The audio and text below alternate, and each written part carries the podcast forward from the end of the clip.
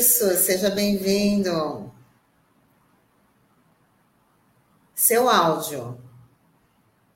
Opa! Bom dia, Tânia, bom dia, Sandro, bom dia, ouvintes internautas. Bom dia, Carriço.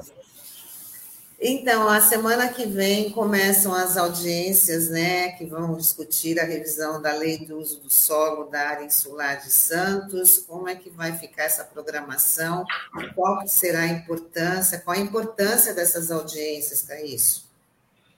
Olha, então, a importância das audiências só saberemos na prática, né, porque o histórico não nos autoriza a ficar muito, é, assim, otimista em relação a esse processo é, para um assunto tão complexo, né, porque vão ser discutidas as propostas para alteração de duas leis, o plano diretor e a lei de uso do solo na área insular de Santos, é, eu acho que é muito pouca audiência, né, muito pouca discussão. Né, parece que o governo municipal está com pressa, é, o que é muito ruim. Né, e elas começam é, as, é, dia 22, né, segunda-feira, é, e vão pela zona leste da cidade e vão até o dia 26, né, que é sexta-feira. E, e, elas ocorrem sempre às 18 horas e elas todas são em modo presencial. A única que é híbrida é a do centro, que vai acontecer no dia 25. Né? Portanto, a primeira é a da Zona Leste, a segunda é da área continental, a terceira é a dos morros, a quarta é a do centro e a última da zona noroeste.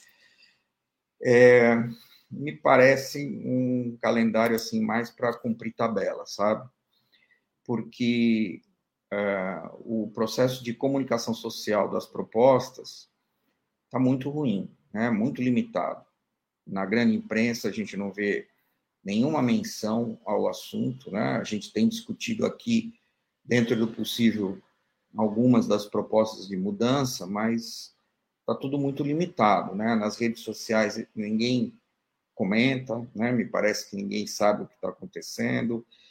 Enfim, e hoje eu trouxe mais uma vez aqui uma para discutir com vocês um exemplo de como é, essas propostas podem alterar a qualidade de vida das pessoas. Né?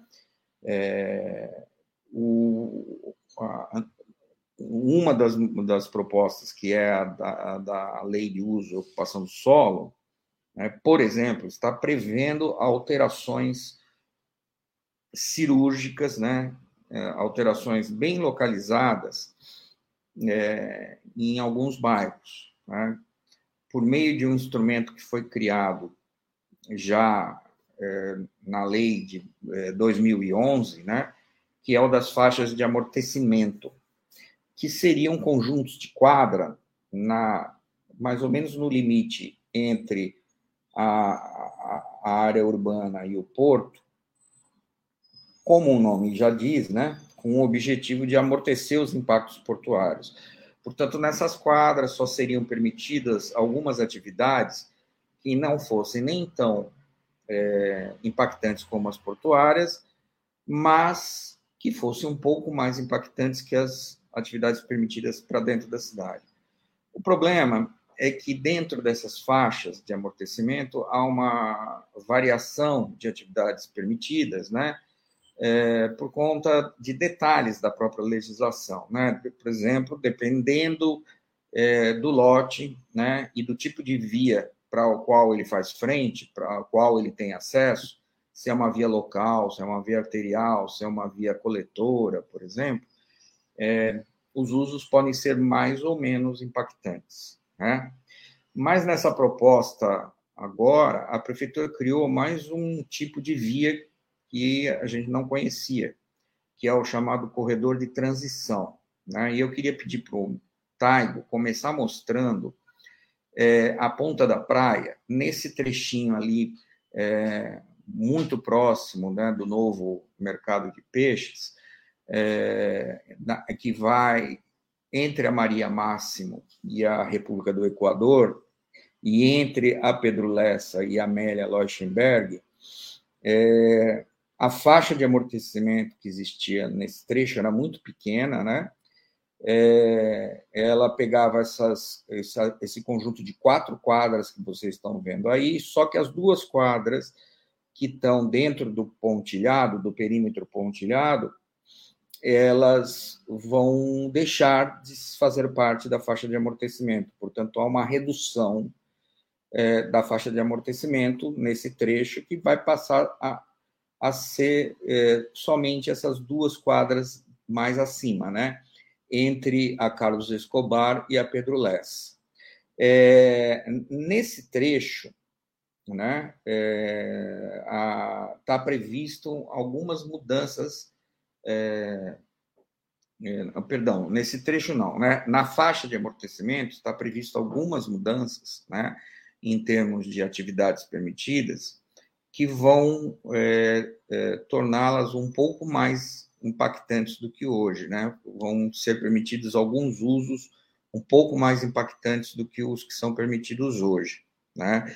Então, me parece que, nesse caso aí, a intenção da prefeitura é resguardar os moradores do entorno dessas duas quadras que estão sendo retiradas da faixa de amortecimento, né, é, desses incômodos que vão crescer. Eu queria pedir para o Taigo mostrar a próxima imagem, que a gente é, fez aí um, um, um 3D, né, vendo dessas quadras que vão ser retiradas de dentro da faixa de amortecimento para as quadras é, do entorno. Então, a gente observa que é uma região né, que é dominada por empreendimentos imobiliários né, de, de padrão alto, né, torres residenciais, e na primeira, no primeiro plano a gente vê um terreno já com armazenagem de container ou algo do tipo, né?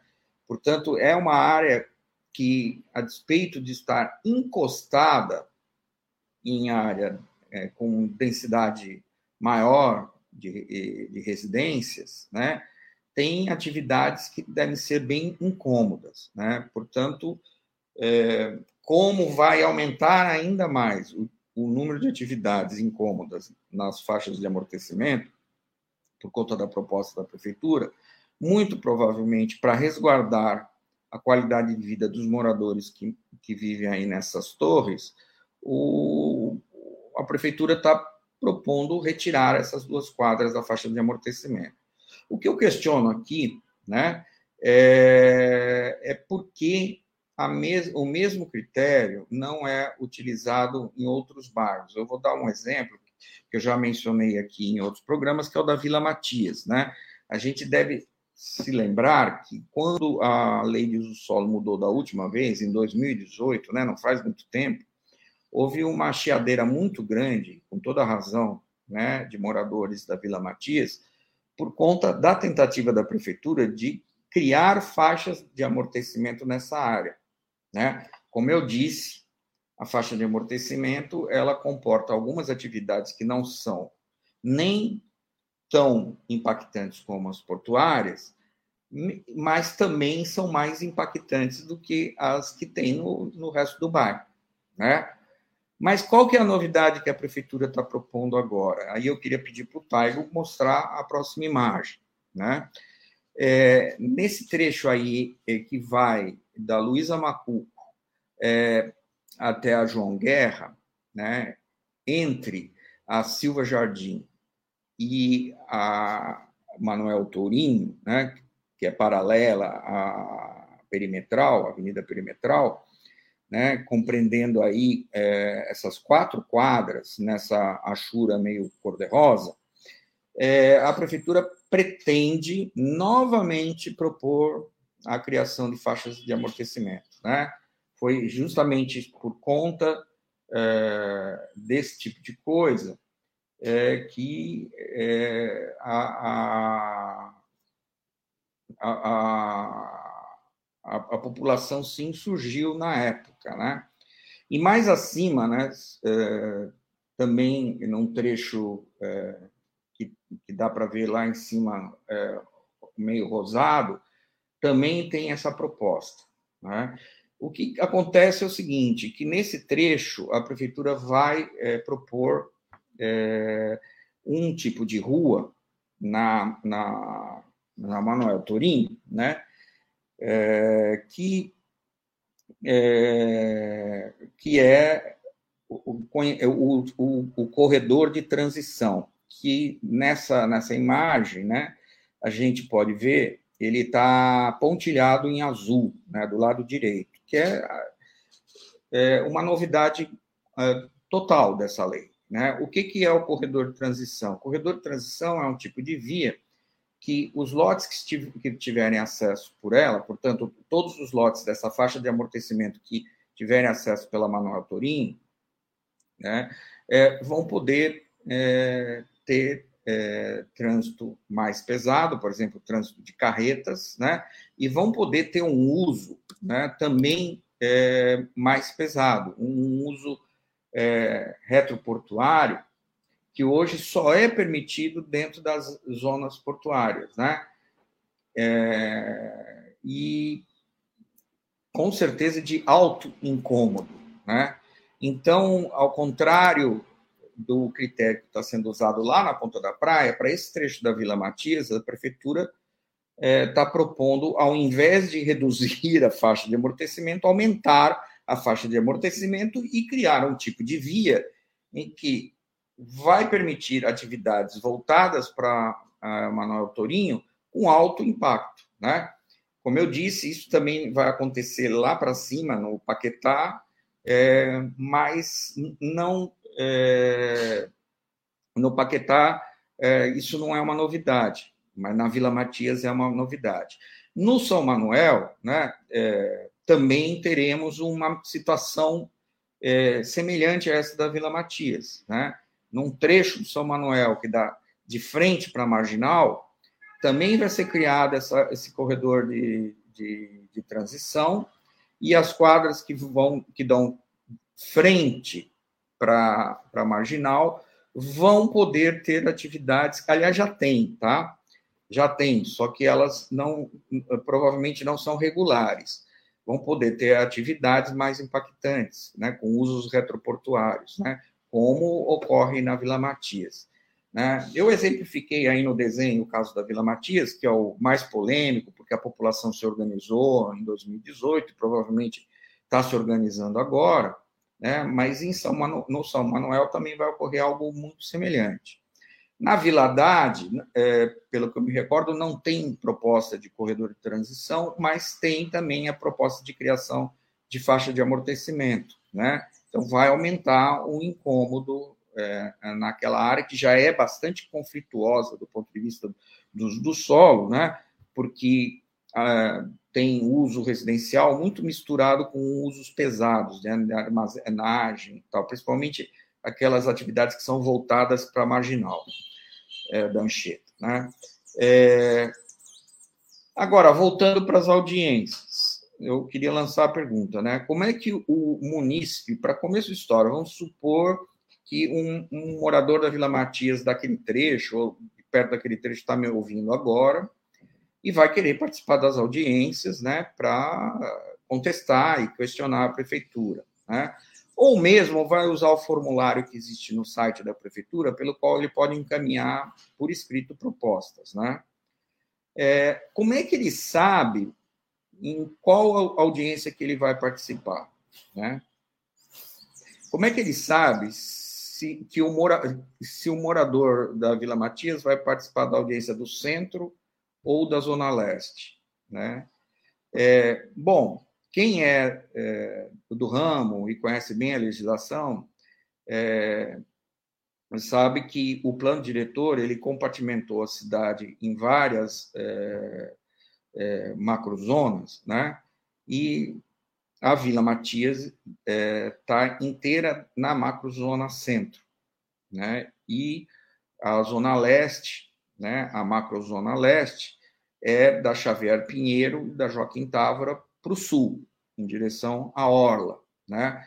Portanto, teoricamente, o morador da Vila Matias deverá participar da audiência do centro, se ele quiser questionar esse critério da prefeitura. E o morador da Ponta da Praia né, que porventura quiser entender melhor por que a prefeitura está reduzindo a faixa de amortecimento ou outras mudanças que estão sendo propostas, vai participar da audiência da Zona Leste. Né? Eu só estou dando exemplos.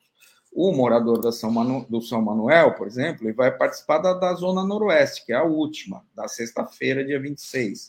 Né? Mas eu estou querendo exemplificar com isso como é complicado, né, gente? Porque devia ter alguma ferramenta, pelo menos no site, para o morador pôr o seu CEP, por exemplo, e descobrir em qual audiência que ele vai, né?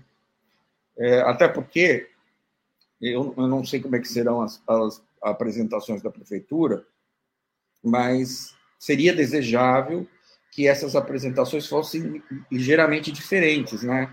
Que elas focalizassem de uma forma mais enfática as mudanças propostas para aquela determinada é, área da cidade, né?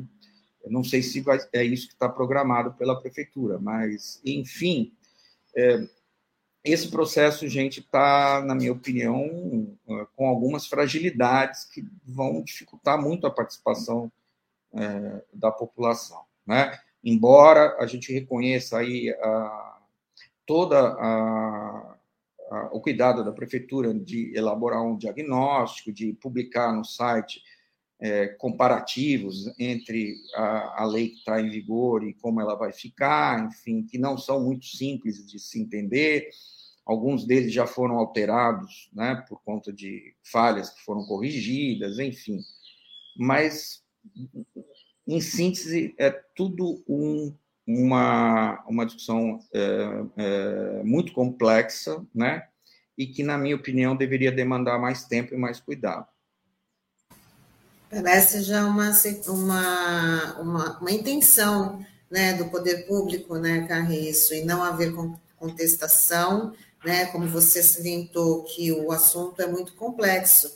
Então, esse número de audiências públicas agendadas vai, vão ser insuficientes até para a própria população é, interagir, né, embora se organize, mas tempo hábil para poder ter essa interação, porque não adianta também mandar só a proposta via online, precisa haver um debate, precisa haver uma resposta também. Parece que a intenção do poder público não é ter esse tipo de contestação, né? Então, de repente, está fazendo aí com essa, com, com essa rapidez, com esse número insuficiente de, de audiência. Como você falou, no, o assunto é muito complexo, a sociedade precisa se integrar mais, precisa interagir mais, né? Precisa de mais informações para poder aí também estar tá participando, né? E uma é, outra questão, né, Tânia? Não, é, não haverá modelo híbrido, que pelo que o Carriço falou, só na do centro que vai ter aqui, assim, nos tempos atuais mais... acaba sendo uma, sabe, é um disparate, né? É, eu não, pelo menos, se vocês olharem o site, é o que está no site, né? A única uh, audiência da agenda da semana que vem que está marcado que o modelo será híbrido é a do centro. As outras não têm esse tipo de informação, né? Portanto, o que eu estou entendendo que é a única que será a do centro, né? É, e você tocou numa questão importante, né, Tânia? O, o, o munícipe ou a munícipe que quiserem fazer alguma proposta pelo formulário, gente, provavelmente deve ter muito mais conhecimento do, do assunto do que uma pessoa comum, né? Porque tem que ter aberto todos os arquivos, estudado, né? É, entendido o que vai mudar e tal, para poder se manifestar. A menos né, que queira propor coisas que às vezes não tem nem muito sentido para esse tipo de, de legislação, que é muito comum, viu?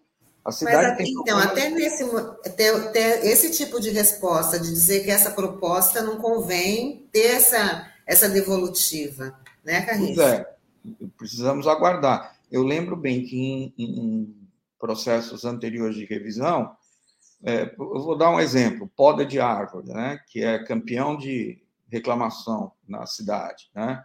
É, é, é um assunto que todo mundo tem alguma proposta para fazer ou algum questionamento para fazer, né? Ou conservação de calçada, né? Ou buraco na rua, enfim. esse tipo de assunto, gente, é importante, afeta o dia a dia da gente, mas não é tema de uso e ocupação do solo, né? nem né, do plano diretor, que é uma lei mais geral, mais genérica e tal. Enfim, é, como o fazer para interagir, né, para a prefeitura interagir com o munícipe, encaminhar, que isso precisa ser feito, né, a, a, a preocupação dele para o órgão competente dentro da, da, administração municipal e, ao mesmo tempo, é, qualificar a discussão, né, para separar o que realmente é, é, pertinente ao tema que está sendo discutido. Então, é, realmente, isso é um, segue sendo um grande desafio. Né? Eu acho que, no fundo, no fundo, a questão da comunicação social ela precisa ser muito aprimorada. E a gente faz aqui o nosso papel, né, Carriço, trazendo esse tema aqui para, com certeza, vai, a gente, semana que vem, que já começam as audiências, a gente vai estar tá abordando de novo aí tentando trazer a população a integrar, ficar mais ao par, a participar e cobrar também, né, um maior espaço para essa participação. Com certeza. Na semana que vem, né, nós vamos fazer o nosso programa, provavelmente no dia da, dessa audiência do centro. Talvez a gente já tenha uma visão né, de como está sendo a participação nas audiências, né? Se está sendo muito reduzida ou se está sendo intensa, né? Eu espero que esteja sendo intensa, né? E a gente já vai poder fazer um primeiro balanço é, da participação da sociedade aqui de Santos nessa, nesse processo de revisão dessas leis tão importantes, né? Se a gente ficar nesse exemplo que eu dei hoje, já dá para perceber que tem coisa esquisita aí, né? É, essa criação desse tal de corredor de transição, né? É, até pelo conhecimento que eu tenho dessa área da cidade, ela me parece ser um instrumento feito sob medida muito mais para regularizar algumas atividades irregulares no local do que para resolver um problema é, estratégico de desenvolvimento do município, né? É, até e, e, é bem contraditório porque é, dez anos atrás, um pouquinho mais, a prefeitura ela é, é, construiu uma proposta de uso e ocupação do solo para aquela área da cidade, que era de adensar né, residencialmente e, de certa forma, reproduzir um parâmetro de uso e ocupação do solo semelhante ao da área da, da Orla, né? com torres, inclusive uma, é, um conjunto de torres foram construídas ali ao lado da Unifesp, né? E o que a prefeitura está dizendo agora com essa nova proposta é: olha, não é bem assim, tá? Vocês vieram morar aqui, mas vocês vão ter que aguentar, porque aqui é muito mais barulhento, aqui tem muito mais é, poluição sonora, muito mais poluição atmosférica, enfim, do que quem mora na ponta da praia. Lá na ponta da praia, olha, nós precisamos proteger mais as pessoas que moram lá. Por que isso, hein? Né? Discriminação então, total. Fica lançada Bom, a dúvida. É isso aí. A gente chegou ao fim hoje da, da, da, sua participação, mas a gente te aguarda ansiosamente a semana que vem para a gente dar continuidade nesse assunto que é super importante e que precisa também do envolvimento aí de todos. Muito obrigada, viu, Carriço? Desejar para você um ótimo dia. Um ótimo dia para vocês também e vamos participar da revisão do plano diretor da lei de uso do solo, apesar das dificuldades. É isso aí. Tchau, tchau, Carriça. Até semana que vem. Até semana. Tchau, Carriça. Até.